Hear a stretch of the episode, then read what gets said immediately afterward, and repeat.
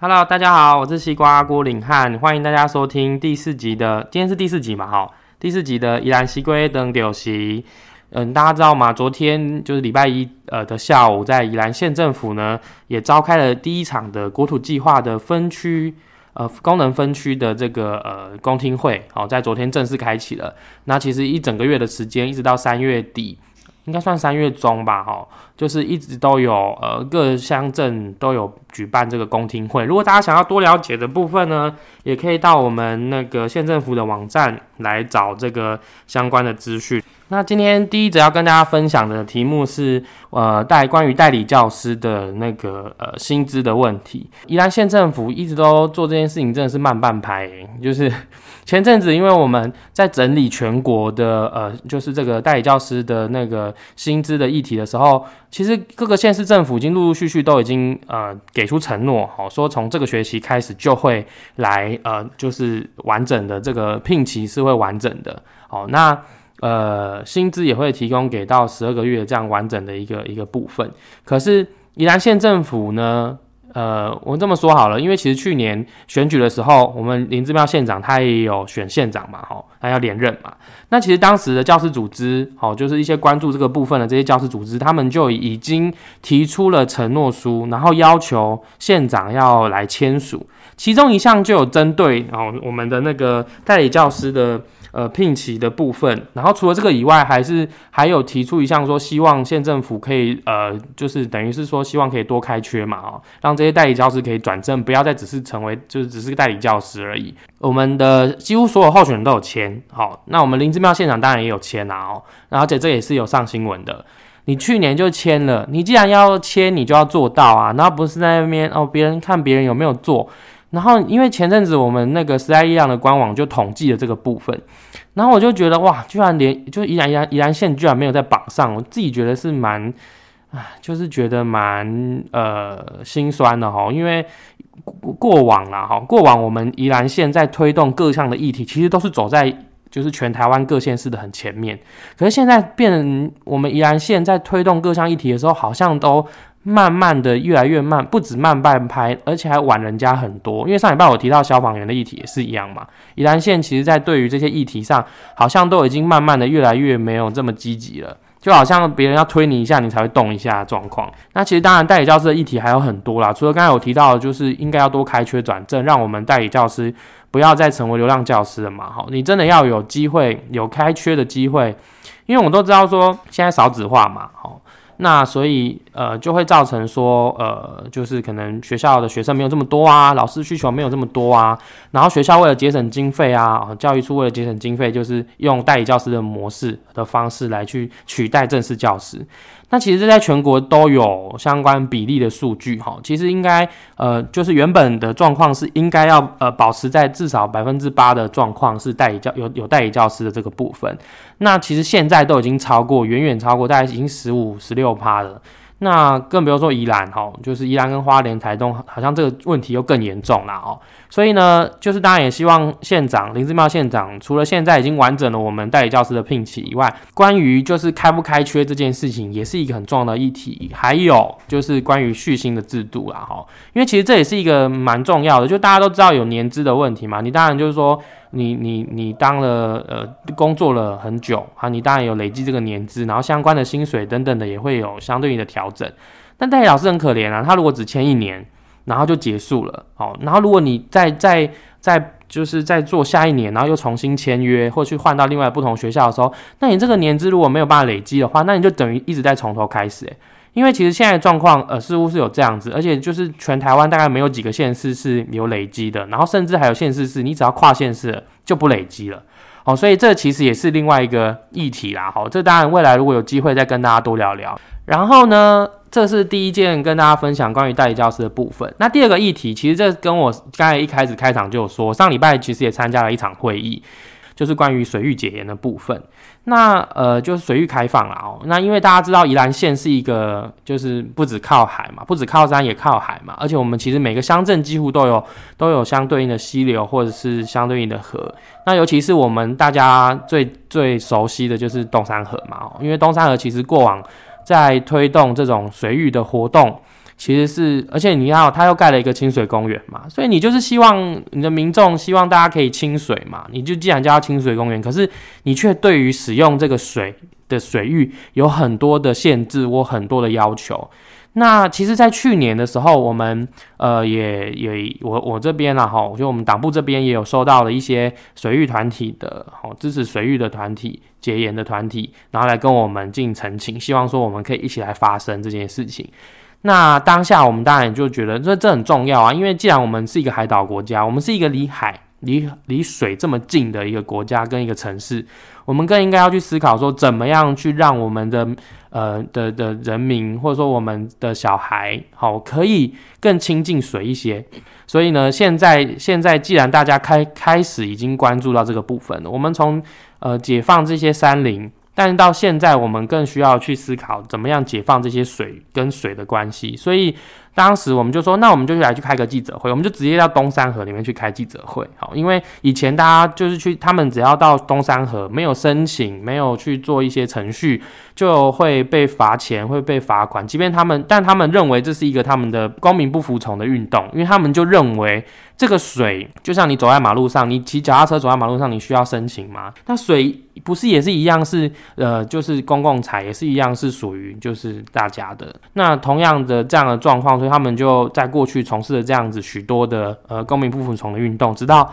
后来我们呃时代力量在这件事情上哦协助了开了一场记者会，邀请了许多呃民意代表。哦，当时因为要选举嘛，其实蛮多民意代表来的哈，然后还有立委啊。那其实从那一次之后呢，县政府就开始更愿意关注这件事情，所以其实，在一直到上礼拜，我们开了一场审查会啦，就是希望说来盘点全县，好盘点全县，呃，有许多可能适合的的的地方，以及最主要是东山河啦，整个东山河二十公里的流域，到底有哪一些地方适合呃做水域的运的活动？我们其实呃当初在倡议的过程当中，有提出两点非常重要的事情，就是说。第一个是，就是可以下水的区域是不是能够更长一点，哦，或者说更安全的区域可以更多一点。第二点呢，其实因为现在的方，现在如果你要到宜兰的一些这些可所谓的有开放可以让民众下水的水域呢，你都需要先申请，然后你要两周前申请哦，哈，一开始啊，去年的时候是要两周前申请。那其实就是说，对于有玩水的人来说，大家就很知道一件事情，或者说可能有在冲浪的人，也可能很比较了解这种事情，就是说，你这种天气变化是没有办法在两周前很明确的知道到底，尤其是宜兰又是一个这么天气变化这么多端的一个县市。所以你看嘛，就是说公旅处就是一个做观光旅游相关的处施，呃，可以怎么样协助他们更方便？所以其实那时候我们就有提出诉求，说是是不是可以改成被查字哈？比如说填用用 Q R 扫 Q R code，台北现在目前就是用 Q R code 的方式然后，扫 Q R code 或者说填个资料，或者说 Google 表单，你就可以下水。处长也表示就是很支持啊，就是说现在目前在调查阶段，那我们的这个小组哈，就是未来呃公旅处会成立一个这样子关于水域水域就东。三河这个流域的呃水域的解严或者说开放的这个部分的一个讨论平台，但这个平台如果大家有共识，那他就认为可以先来执行看看。过去一一直以来，大家都只会跟我们说哦水很危险，可是现在当有一群人想要开始努力的去让大家知道水其实并不危险，而且我们更要更要了解水性，更要熟悉水性。然后，甚至它可以成为我们的一个观光跟一个产业的时候，其实，我们我们的政府应该也要去思考说，怎么样来去让这个部分可以做得更好。那这是第二则要跟大家分享的有关于呃水域解盐的部分。那再来第三则哈，这则就是有一点嗯嗯比较沉重的题目啊。为什么呢？就是呃大家知道去年宜兰县从原本你知道吗？我我我印象中。我印象中有长辈或者说有一些人在讲说宜兰有多少人的时候，就会提到我们有四十六万人嘛，哈。那大家知道其实宜兰县就是嗯，好像已经几年前就已经只剩下四十五万人了。然后到去年呢，好，去年最新的数据是去年已经剩下四十四万人多人了。这个人口的减少这件事情，好像已经不是一个呃，当然不是一个只是宜兰县的问题啦，哈。刚才各县市都有，不过我我认为就是宜兰县。就是下降这么快，真的是一个蛮惊人的。当然，除了我们，呃，我去年其实也有关注到关于人口，就是出生出生率降低这件事情。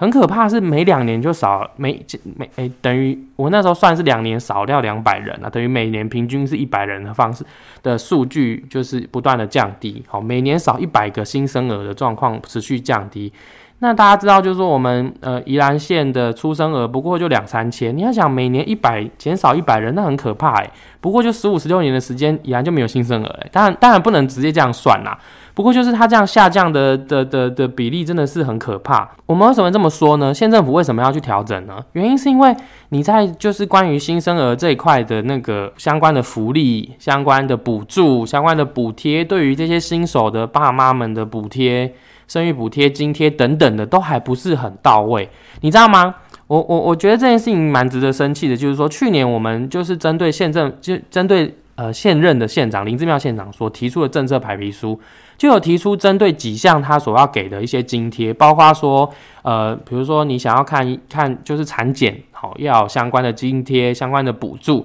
然后生下来之后也有相关的补助。县政府他现在用的用的方式就是中央给多少我就给多少，搞得好像是自己县政府的政绩。但是其实你当初有想承诺说要给更多，可是你也没有到位。好，所以当时我们提出的这些数据，就是县政府呃林志妙县长当初的提的政策白皮书，完全就是跳票的，给出的承诺是给到两万，然后现在他最新的政策白皮书只给到一万六，是不是很夸张？就是当然除了新生儿降低，外移人口变多这件事情也是不争的事实吧？就是说，你知道吗？我真的有蛮多朋友因为在宜兰的补贴拿的少，那就宁愿把户口挂在台北，那为什么？因为他可以领到补贴比较多啊。很显然的，这一些生育补贴或相关的补助或相关的配套，宜兰县政府在不重视这个议题，只会越来越少。从四十六、四十五、四十四，现在可能未来都要四十三了。而且我们刚才开场就说到国土计划这个部分，县政府哦所做出的规划是希望宜兰未来这个国土计划的分区功能这些规划好之后，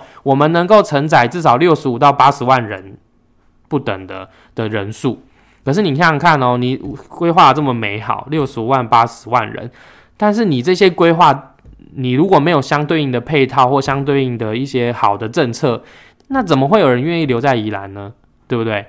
那最后呢，要跟大家分享的全国新闻是什么呢？就是关于那个房贷补贴的事情啦哦。这一次，它针对房贷补贴的部分，就是说你是有一只有一笔好自用住宅，就是说你可能像我，就是只有一间呃公寓嘛，好，然后且是我自己在住，我也不是拿来租别人或什么，是我自己实际有在住的。然后呢，针对说你的呃所得的合计，好，就是说你这个，比如说如果我跟我呃家人住在一起，那就是我们整家人的整所有所得，哦，就是合计下来一百二十万元以下。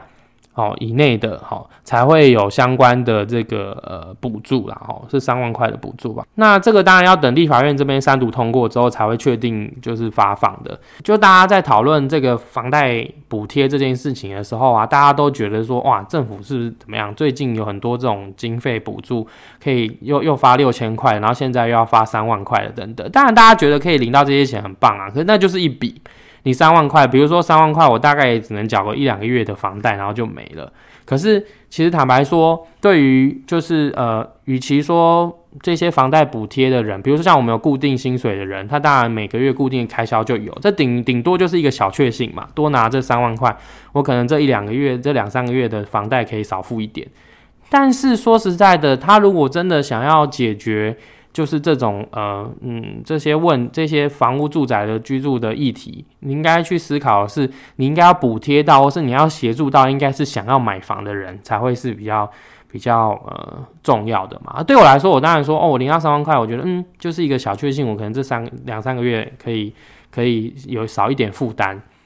但是两三个月完还不是要一样要缴一样的东西。可是对于那些想要买房的人来说，有多存这三万块，或多存一些钱，或是一些可以打房的政策，对他们来讲，可以买到更好的房子，不是？不是说更好的房子，可以买到房子，不是更嗯更好吗？尤其是真的有需求想要买房的这一些年轻人，买不起房的这些年轻人，到底用什么样的方式来去我们来去打房，让房？就是让房屋、让房子不要只是成为一个商品，它真的是一个可以让让大家能够在台湾在任何县市能够安居乐业的一个很重要的基础。